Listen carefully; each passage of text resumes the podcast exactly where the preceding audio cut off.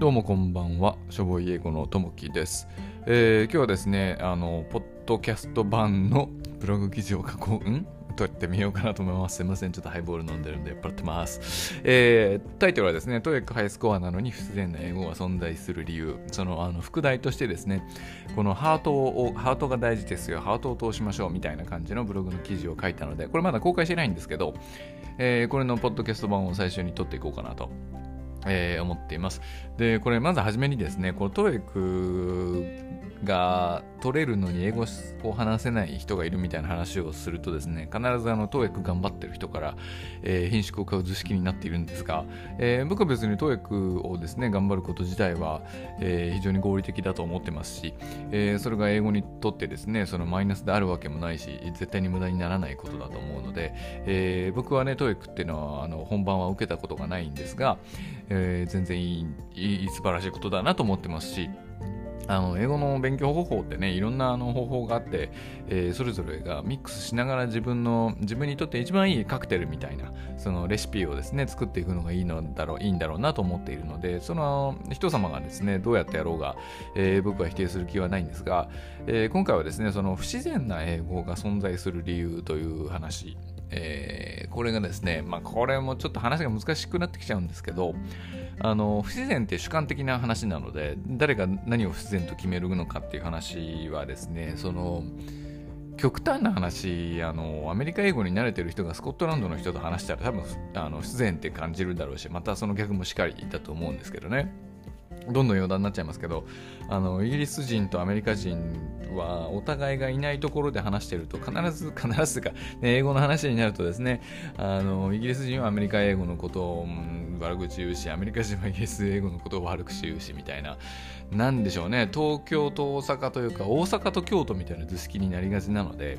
まあ、この議論は永遠になくならないんだろうなとは思うんですけども、えー、まあ、不自然な英語というのはこのノンネイティブ僕ら日本人が話してる時に不自然な英語だとちょっとしんどいよねと。でこの不自然というのはですねもちろん僕が話す英語もすごく不自然なんですよ。I know I'm I know my English is not very good so my English is also unnatural みたいな。たいな感じの程度の英語なので、えー、人様のことをどうこう言うというつもりは全然ないんですがただですねこうあの相手に通じないぐらい不自然になっちゃうとかあとこう通じるは通じるんだけどこう棒読みになっちゃっているとですね仲良くなりづらいっていうこうなん英会話ってその英語を通じてですねこう人と何らかのコミュニケーションを取るためにやるものだと思うのであの仲良くなれないというかあこいつとは話したくないなって思われちゃうと、えー、何のためにやってるんだか分からなくなっちゃうっていうもったいない話になるので、えー、そういう意味でねそういうのを自然と。えー、呼ぼうかなと思ってですね、この先話を進めていきたいと思いますので、あの、すごくナチュラル、すごくネイティブみたいに話せるとか、えー、そういう風になろうというわけじゃなくて、えー、最低限ですね、気持ちよくお互いがあのコミュニケーションを取れるような、えー、感じの英語を話せるようになるというのをですね、えー、ためのヒントというか、えー、キーワードみたいなものをお話ししていけたらいいのかなと、えー、思います。えー、まずですね、その、ハイスコアをトエックでハイスコアを取れるのに不自然な英語が存在する理由という話なんですけども、えー、これは結論から言うとですね、まあ、ハートを通ってないですよという、まあ、この話は後でしますけど、えー、ハートを通ってない英語に限らずですね、言葉っていうのは本当なんていうか、棒読みみたいな感じでこう相手に伝わらないですよと。あの 1+1 が2って伝えるだけだったら別にあの Siri みたいなやつでもいいんですけど、そういうわけでは、あの実際のコミュニケーションはね、そういうわけではないので、えー、そういうところがですね、なかなか TOEIC だとクリアできないと。えー、いうようなお話になってくると思います。えー、まずですね、その日本人が英語を勉強し出そうと思うとですね、まずやることって多分多くの人はですね、あの、トーエックを一回受けてみて、あ、今何点なんだと。じゃあ何点を目指そうと。例えば就職するとか転職するとか、えー、社内で係長や課長に昇進するときに最低何点って決まってるとか、えー、海外出張に行くためには最低700点とか、海外駐在員になるためには800何点とか、えー、みたいなですね、決まりが各社あるので、えー、僕は駐在員やってましたけど、その会社には何もなかったんで、えー、僕は TOEIC を受けたこともないのに2カ国で駐在員をやるっていうことになったわけなんですが、まあ、結構ね、そういう TOEIC を基準にしているところが多いので、まあ普通の考えとしてね、全然それは悪いことでも何でもなく、じゃあ英語やりましょう、TOEIC と受けてみましょう、受けてみたら何点でした、じゃあこれ勉強して何点まで持っていきましょうと、えいう話をするのはですね、すみません、飲みながらやってますけど、えー、するのはですね、全然不思議ではないと、えー、思うんですが、あのそこにですねこう自然な英会話という話になるとですね決定的な落とし穴としてですね一般的に言われている TOEIC っていうのは LR リーディングライティング TOEICLR みたいな、えー、リーディングあリーディングじゃないわごめんなさい。思いっきり日本語発音の印象ですねこれ、えー、リスニングですね。 listen の方ですね、えー、リスニング聞き取るっていうことと、えー、リーディング read の方ですね、えー、リーディングの、えー、読む方。 TOEIC って要するにあのスピーキングのテストが入っている TOEIC もあるにはあるんですが一般的に言われている TOEIC スコアってもう聞き取りとあの読み取りなんですよね。なので自分から話すとか書く文章を書くっていうことが全くこう含まれてないものなのでえー、トヤ君のスコアが取れるようになっても自然に話せるようにならないっていうのはある意味当たり前の話であのこれはですねまあ日本の方はなかなか気づきづらいんですけど同じくトエクが盛んな先進国として韓国がありますが韓国の人っても就職するのにトエクがすごく重要なのでめちゃくちゃ勉強するわけなんですよね。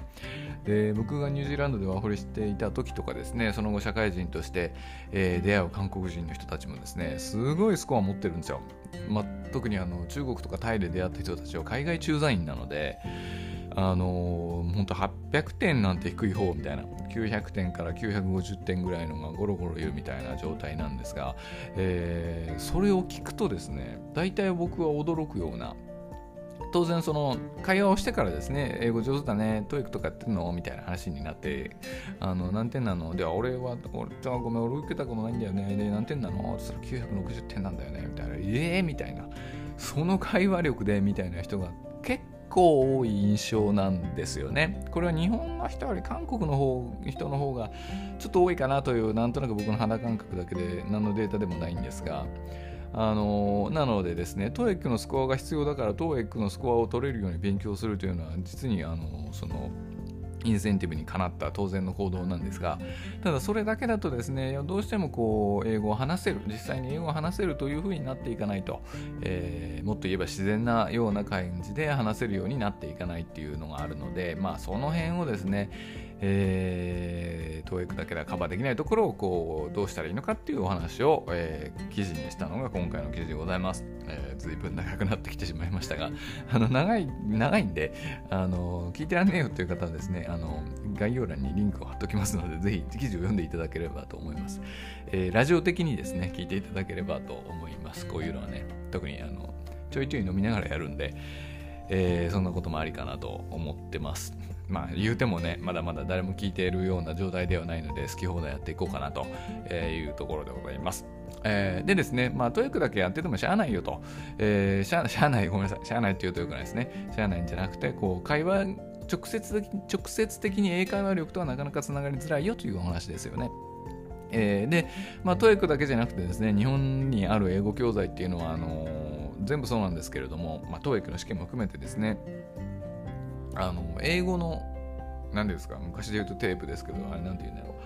英語の音声を聞いてこれは何言ってるかということを回答するのが TOEIC であり、まあ、日本の英語教材なんかでも今は YouTube のリンクであるとか、まあ、CD や DVD がついてですねえー、聞き取りの練習をそこですると思うんですけども全部不自然なんですよね。あまりにも綺麗すぎるし日本の英語教材の英語に関してはなんでこんなやついないだろうみたいな話し方をネイティブにさしてるとかあとは日本人のおじさんが変な英語を喋ってるみたいなこともあったりするのであの実際に使う英語とあまりにも違うんですよね。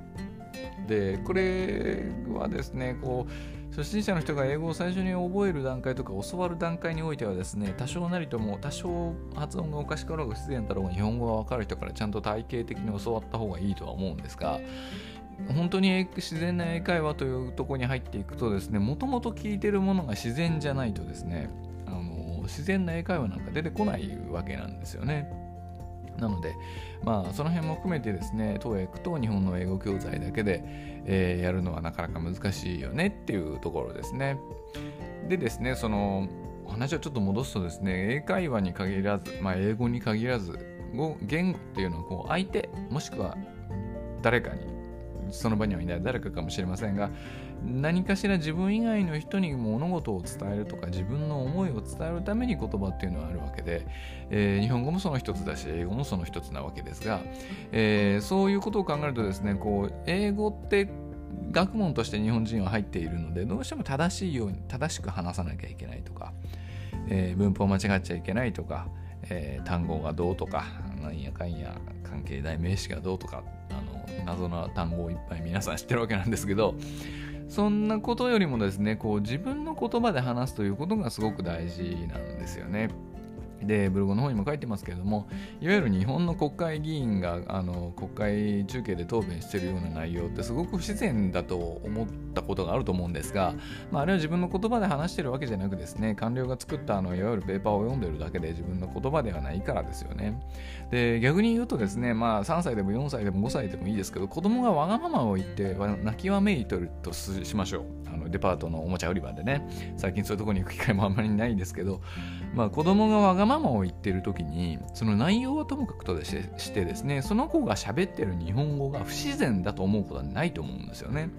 これなんでかっていうと自分の欲求を自分の言葉と自分のボディーランゲージでしこう表現してるからだと思うんですよ。不自然さがあるとすれば、まあ、子供が不自然に演技すれば大人が見りゃすぐ分かるのであの本当にもう僕私はこのおもちゃが欲しいんだわーみたいなやつはですねもう本当にこう生のネイティブの日本語なわけですよね。まあ、アメリカ人とかイギリス人がやってるのは生の英語なんですが、まあ、そういうところでですね、このハートを通すという話になるんですけども、これすごく大事なことだと思うんですが恐縮ながら僕の趣味というかですね僕もギターも弾くので、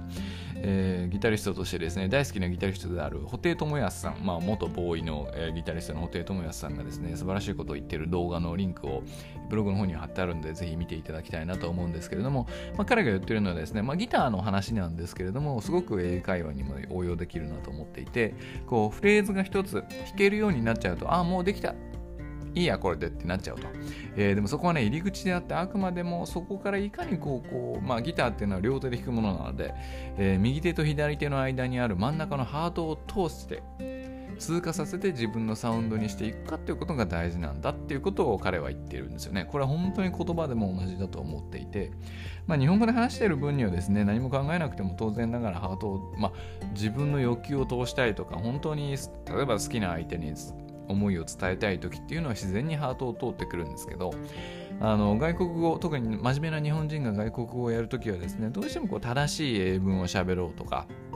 あれ過去形の時はこれは ED だっけなとか、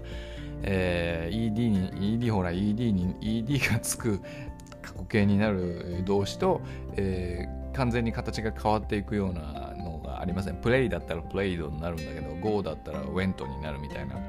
何でしたっけ？不規則なんやみたいな名前があるとは思うんですけど。あのそういうことばっかり考えちゃってですね肝心の相手が相手にどうやって伝わってるかなっていうのを考えてる余裕がなくなっちゃうのが一番良くないですよと。だからそういういわゆるまあ言ってしまえば言葉は悪いんですけど小手先みたいなことばっかり考えてるから日本人の英会話っていうのは不自然になりがちだなというところなんですよね。なのでまあ変な話下手でも間違っててもいいからこう自分の言葉であ頭と、えー、お腹の間にあるハートを通してお話をしていきましょうっていうのが、まあ、ある種最初のですね英会話というか人と人とのコミュニケーションの、えー、最初の一つの正解形なのかなと、えー、思うわけです。えー、まあ、これはですね僕自身がまあ正確な英語を話せるわけでもないしですね、えー、正確な英語を書けるわけでもないんですけども、まあ、世界中の人とですね英語圏に限らず非英語圏の人たちと、まあ、中国語を使う場合もあるにせよこう英語でいろんな人たちと話してくる中でですねあの下手でもこの人が言ってることって嘘じゃないなとか、えー、自分の言葉で喋ってるなみたいなちゃんと伝わってくるなみたいなのってやっぱりハートを通してるっていうところだと思うので、まあ、この辺りをですねこう気をつけていけばいいのかなと思います。で具体的にどうすんねんとそんな簡単にじゃハートを通せって言われてハートを通せるほどその人間って単純にできてるわけじゃないのでじゃあこれはどうやって覚えたらいいのかなみたいな話はですねブログの方に書いてますのでえー、よかったらえー、概要欄からですね、リンクをたどってブログの方を読んでいただければいいのかなと思います。えー、で、まあ僕もこんな偉そうに喋ってますけどね、本当に英語も全然上手ではないし、ただその、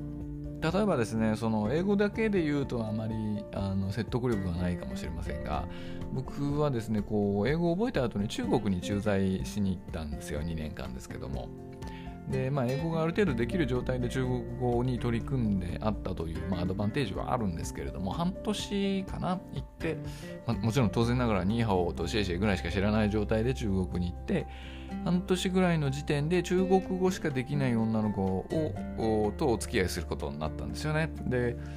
これって語学力で言えば全然大したことないし、まあ、中国語に関して言うとですね最悪筆談で意思疎通ができてしまうということも、まあ、漢字書きは分かるんで、えー、いうこともあるんですけれども。ただですねこれってあの自分の言葉で物事を伝えようとするっていうことで思いが伝わるっていうのは大事なことだと思うんですよ。もしあの興味がある人はですね、イチロー選手のインタビューをですね、見ていただければいいと思うんですけど、彼はあの前もって用意した言葉とか、えー、ヒーローインタビューでよく言われる言葉とか、まあ、メジャーが長いんでヒーローインタビューっていうのはないんですけど、いわゆるインタビューで野球選手が言いがちなことって言わないんですよね。なんで平気で5秒とか黙るんですよ。あのラジオだったら放送事故みたいなレベルで黙っちゃうんですけどでもその後に自分のから頭で考えてハートを通して自分の言葉で